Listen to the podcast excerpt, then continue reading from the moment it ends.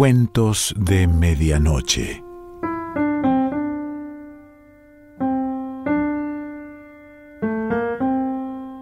El cuento de hoy se titula Una dama de Red Horse y pertenece a Ambrose Bierce.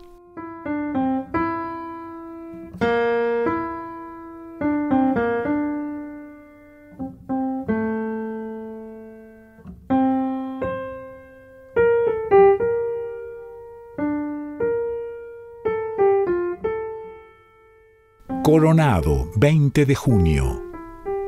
Cada vez estoy más interesada en él. No es, eh, estoy segura, su... ¿Conoces algún buen sustantivo que corresponda al epíteto guapo? No me gusta decir belleza cuando hablo de un hombre. Es harto guapo, Dios lo sabe. Cuando está en sus mejores momentos, que siempre lo son, ni siquiera confiaría en ti, la más fiel de las esposas. No creo que la fascinación de su trato tenga mucho que ver con ello. Bien sabes que el encanto del arte reside en algo indefinible, e imagino que para nosotras, mi querida Irene, el arte que estamos considerando es menos indefinible que para dos muchachas recién presentadas en sociedad. Sé de qué manera mi apuesto caballero obtiene muchos de sus efectos y hasta podría darle algunos consejos para que los realzara. Sea como fuere, sus modales son deliciosos. En este hombre, sospecho, lo que más me atrae es la inteligencia. Su conversación es la más seductora que he oído y no puede compararse con la de ningún otro. Parece conocerlo todo. Y tiene que ser así porque lo ha leído todo. Ha estado en todas partes. Ha visto cuanto había que ver. A veces creo más de lo que conviene. Y está relacionado con la gente más rara.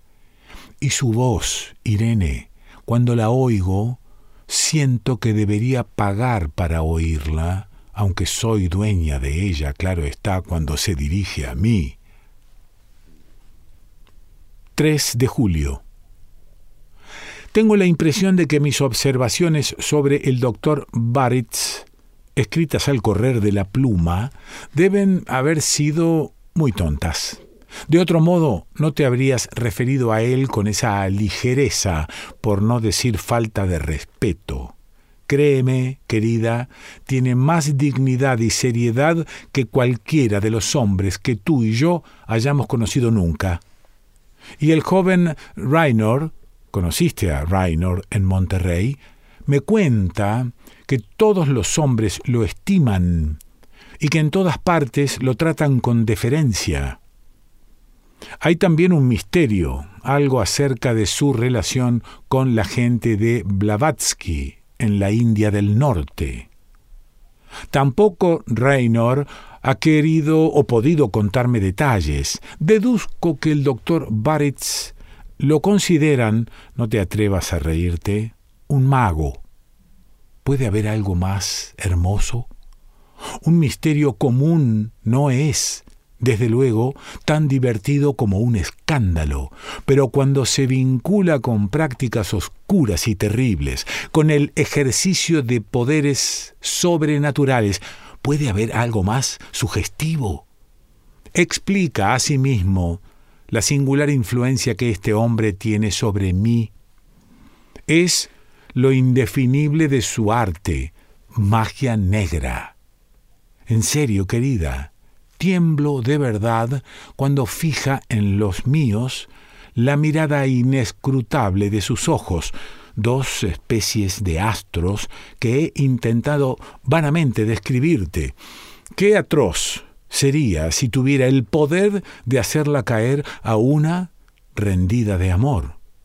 Es que la multitud de Blavatsky tiene ese poder cuando está fuera de Sepoy.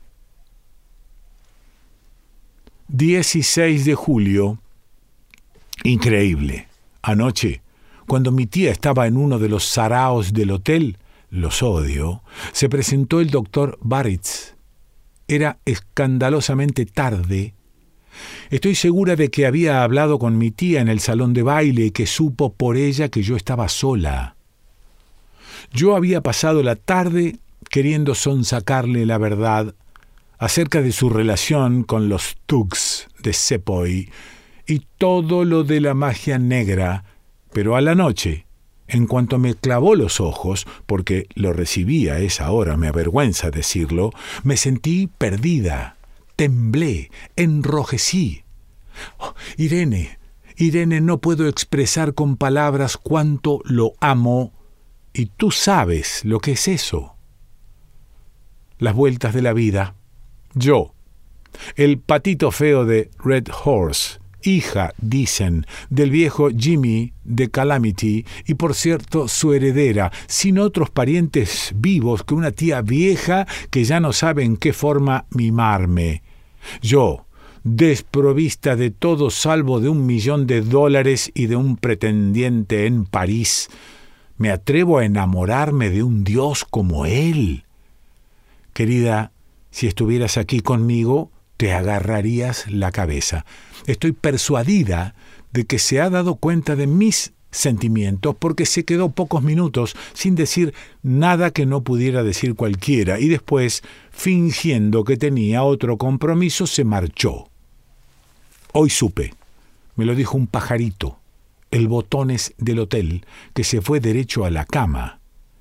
¿Es que eso no te llama la atención? Como una prueba de sus costumbres ejemplares? 17 de julio.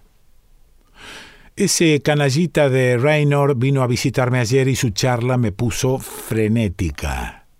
Nunca se le acaba la cuerda, es decir, cuando destroza unas veinte reputaciones más o menos, no hace una pausa entre la persona sobre la cual acaba de expedirse y la próxima a quien le toca el turno. Entre paréntesis, me preguntó por ti y el interés que manifestó me pareció, lo confieso, bastante vraisemblable. El señor Reynor no respeta ninguna de las leyes del juego, como la muerte, que él infligiría si la calumnia fuese fatal Todas las estaciones le parecen buenas. Pero le tengo afecto porque nos conocimos en Red Horse cuando éramos chicos. En aquel tiempo lo llamaban Risita y a mí, oh Irene, me atreveré a decírtelo, Yutecita.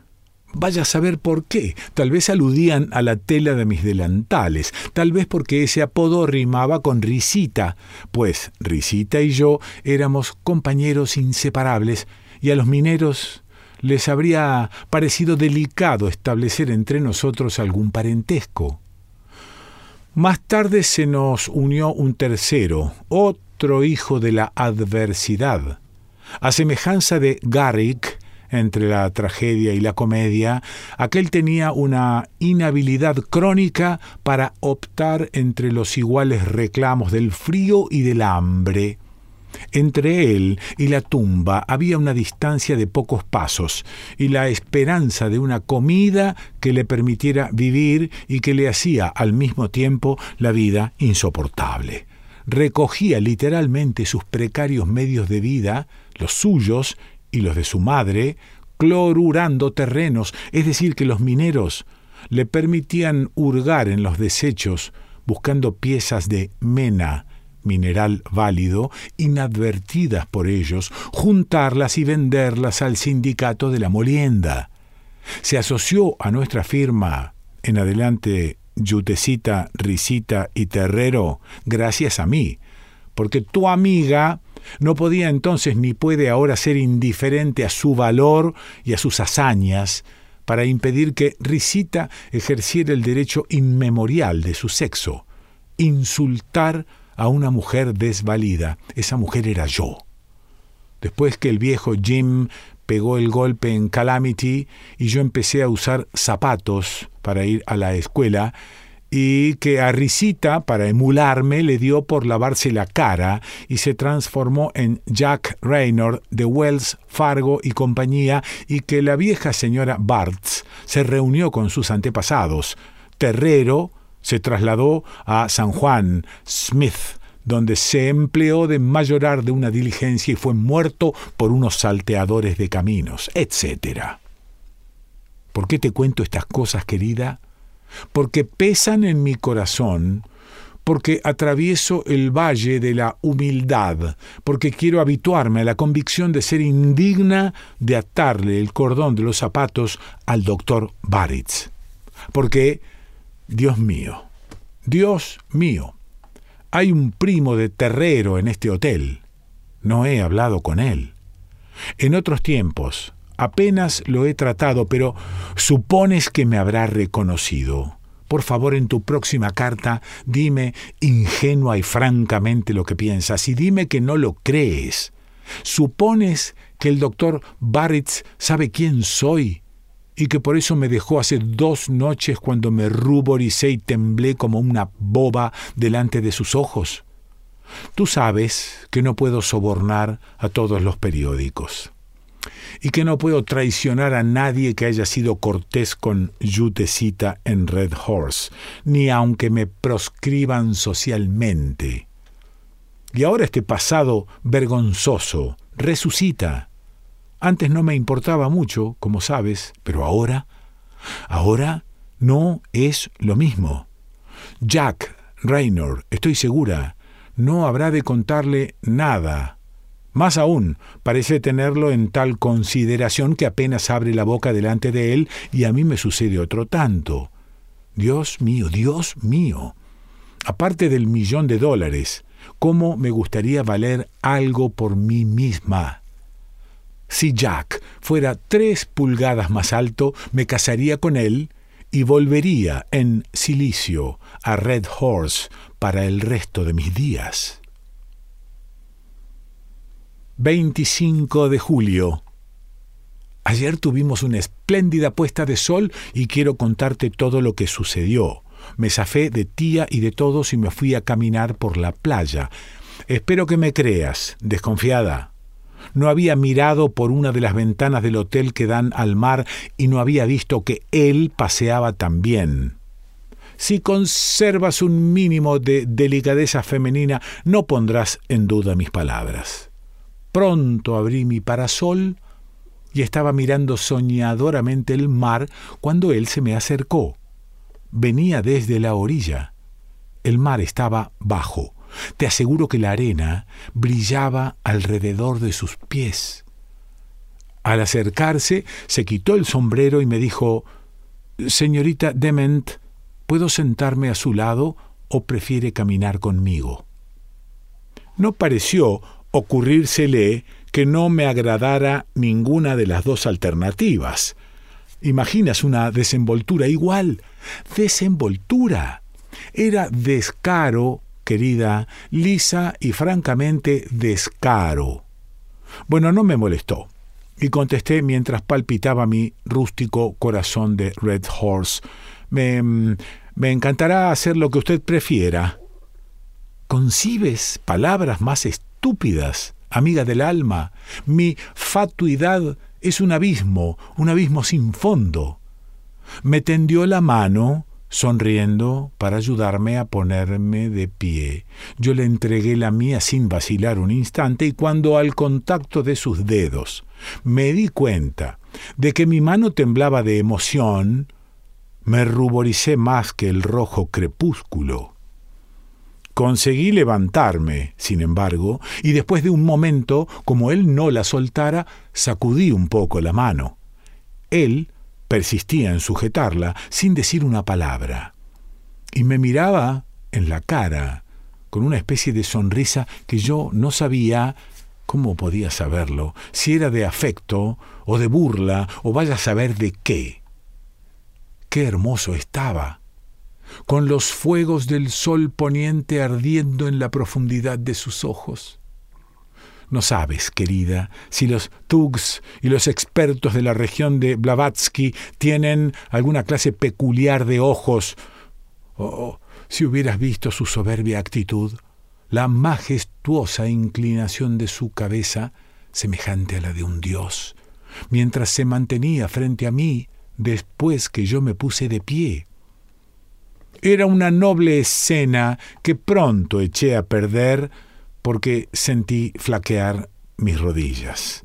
Él solo podía hacer una cosa y la hizo. Me sostuvo por la cintura.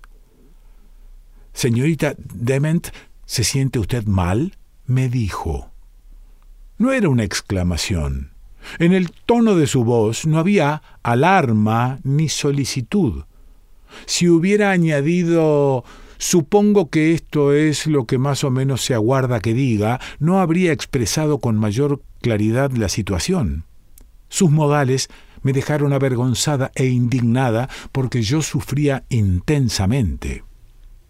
Arrancando mi mano de la suya, hice a un lado el brazo que me sostenía, me liberé, caí redonda y allí permanecí en la arena, indefensa.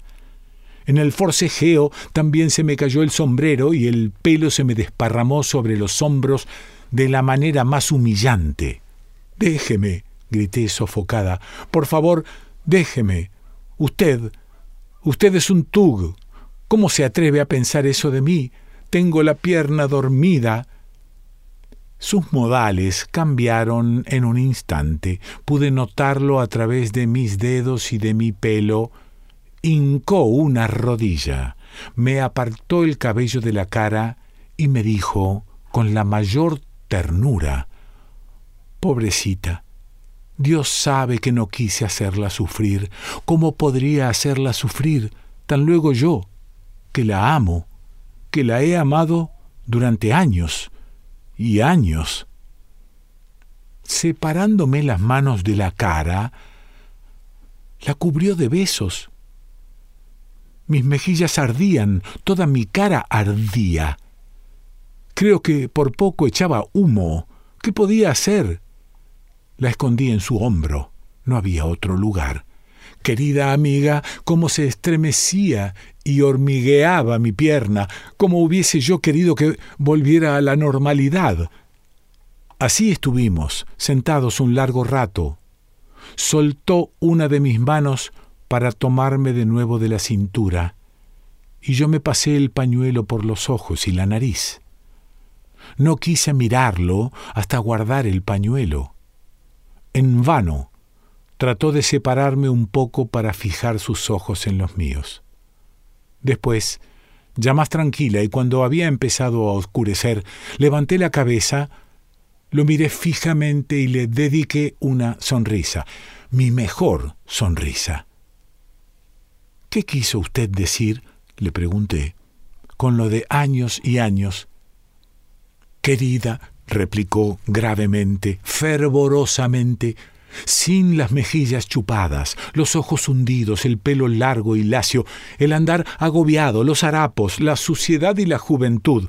No me reconoces, no te das cuenta, no quieres darte cuenta, yutecita, soy terrero, en un instante nos pusimos de pie. Tomándolo por las solapas, escruté su hermosa cara en la creciente oscuridad. Estaba tan exaltada que me faltaba el aliento. ¿Y no estás muerto? pregunté sin saber muy bien lo que decía. Solo muerto de amor, querida. Las balas de los salteadores no consiguieron matarme. Logré curar de aquellas heridas, pero esta mucho me temo, es fatal. Pero no sabe entonces que Jack, el señor Raynor, no sabes que... Me avergüenza decir, querida, que he venido directamente de Viena porque Jack me lo sugirió. Sí, Jack, esa persona indigna de confianza. Irene, uno y otro engañaron a esta amiga que tanto te quiere. Mary Jane Dement. Postdata. Lo peor de todo es que no hay ningún misterio. Todo fue inventado por Jack Raynor para despertar mi curiosidad. James no es un tug. Me asegura solemnemente que en todos sus viajes no ha puesto jamás un pie en Sepoy.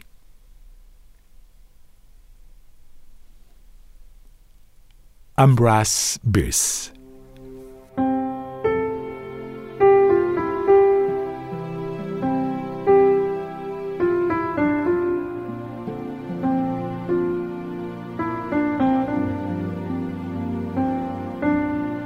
Cuentos de Medianoche.